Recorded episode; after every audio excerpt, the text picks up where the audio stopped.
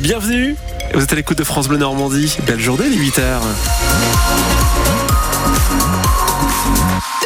Euh, Jean-Baptiste Marie, bonjour. Bonjour. En ce 20 février, euh, quel temps fait-il pour aujourd'hui, Jean-Baptiste? Eh bien, c'est de la grisaille, encore un peu de pluie, du vent également prévu par Météo France. Les températures en ce moment, comprises entre 7 et 9 degrés, elles iront de 10 à 12 dans l'après-midi. Des routes humides qui n'aident pas à la circulation, bien sûr. Je pense à vous qui êtes dans le Calvados, autour du périphérique canet, de l'agglomération canaise. Ça coince déjà, hein, chaussée extérieure entre la porte de Paris et le CHU direction Cherbourg. Dans l'autre sens également, Faisons un point complet dans 5 minutes ensemble. Vous nous appelez si vous rencontrez une difficulté. Et puis appelez-nous maintenant pour nous parler de votre fierté de la Normandie, de son agriculture et de cette vache oreillette. Est-ce que vous vous déplacerez à Paris au salon d'agriculture? Appelez-nous, dites-le nous 02 31 44 48 44. On vous retrouve dans 5 minutes. Jean-Baptiste France Bleu Normandie est donc à Briouze, chez, chez l'Égérie 2024 du Salon de l'Agriculture. Oreillette. Eh oui, la vache oreillette de race normande. C'est pour cela qu'elle a été choisie pour être sur l'affiche du rendez-vous annuel de l'agriculture à Paris. Ce n'est que la deuxième fois d'ailleurs qu'une Normande est choisie comme égérie depuis que le salon existe. Si nombreux seront les Parisiens et les Français à venir la voir au parc des expositions de la Porte de Versailles à partir de samedi, certains ont décidé d'habiter chez elle ou presque. C'est le cas de la famille Radmaché-Malé qui a quitté la région parisienne pour venir vivre à Briouze. La famille vous a accueilli chez elle, Nolwenn Lejeune.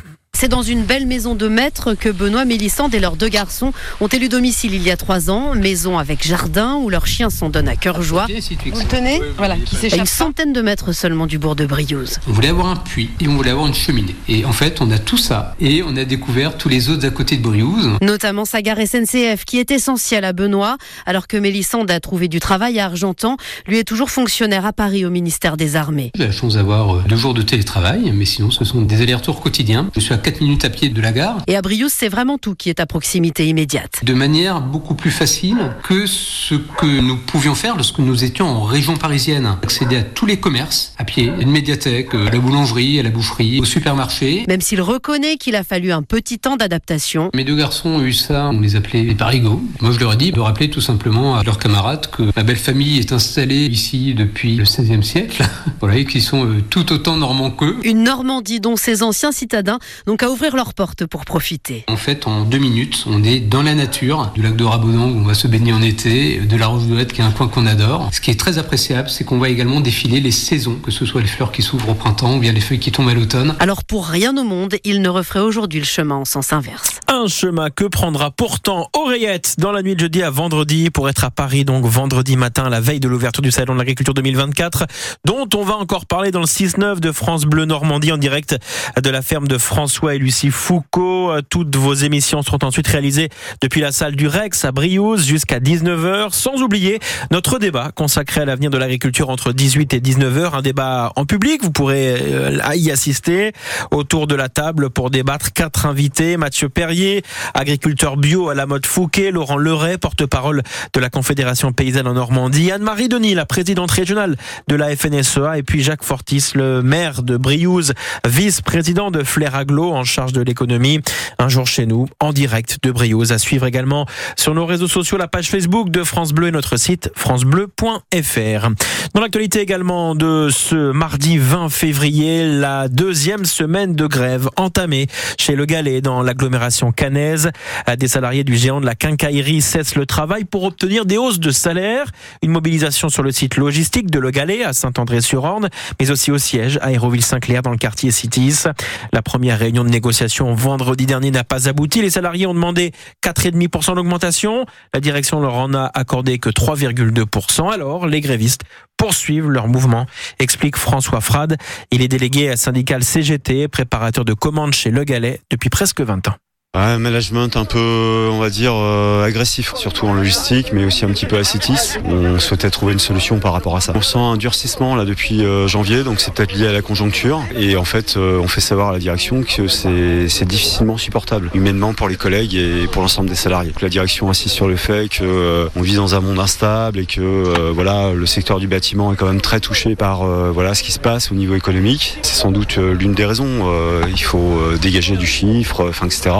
Et c'est peut-être une manière d'y arriver, mais nous, on dit que c'est pas la meilleure manière pour y arriver. Mais ça, on a échangé avec la direction directement. Elle disait vendredi qu'elle prenait euh, nos demandes en considération. Donc on attend de voir, parce que ça, c'est des demandes qui vont trouver un aboutissement, mais sur le long terme. Donc on verra ça ensuite. Et selon les salariés en grève, la direction refuse toujours pour l'instant de rouvrir de nouvelles négociations sur les augmentations de salaire.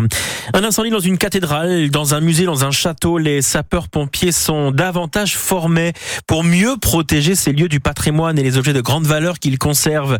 Alors pour être confrontés à ces scénarios où, parfois le pire arrive, on pense à l'incendie de Notre-Dame de Paris, les pompiers s'entraînent donc, comme hier, au sein du musée des Beaux-Arts de Caen, le musée qui vient tout juste euh, d'acquérir du matériel innovant pour sauver en cas d'incendie les différentes œuvres, du matériel testé et apprivoisé donc hier en plein cœur du musée des Beaux-Arts Louis Fontaine. Perchés sur deux échelles à 5 mètres de hauteur, huit pompiers calvadosiens couvrent une grande œuvre d'art à l'aide d'une protection métallisée, une sorte de couverture ultra résistante aux flammes. Grégoire Bernand, responsable du produit. Une fibre de verre avec une surface aluminisée et avec un aspect brillant de l'aluminisé qui va permettre de limiter euh, la montée en température derrière la protection. Produit de la société lyonnaise Otego qui a réalisé plusieurs tests avant d'en arriver là. Exposition au feu avec des températures à plus de 400 degrés. Euh, l'œuvre est largement protégée. Dans cet exercice fictif, les pompiers sauvent en priorité cette œuvre après avoir lu un plan de sauvegarde du musée. Il sert à aiguiller les pompiers dans leur intervention.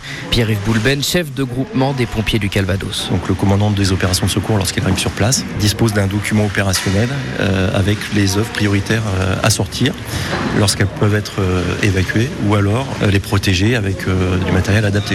Aider les pompiers qui en cas de sinistre ont très peu de temps pour réfléchir, prendre les bonnes décisions.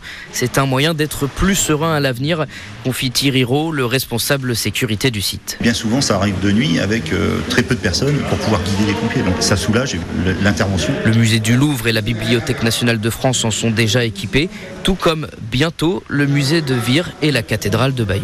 Et vous retrouvez ce test de matériel, cet entraînement des pompiers donc à préserver les valeurs, les hum, œuvres d'art pardon en cas d'incendie euh, au sein du musée des Beaux-Arts de Caen. Euh, reportage en vidéo à retrouver sur francebleu.fr. On termine par du football. Après Marcelino, après Gattuso, c'est désormais Gasset qui va coacher l'Olympique de Marseille.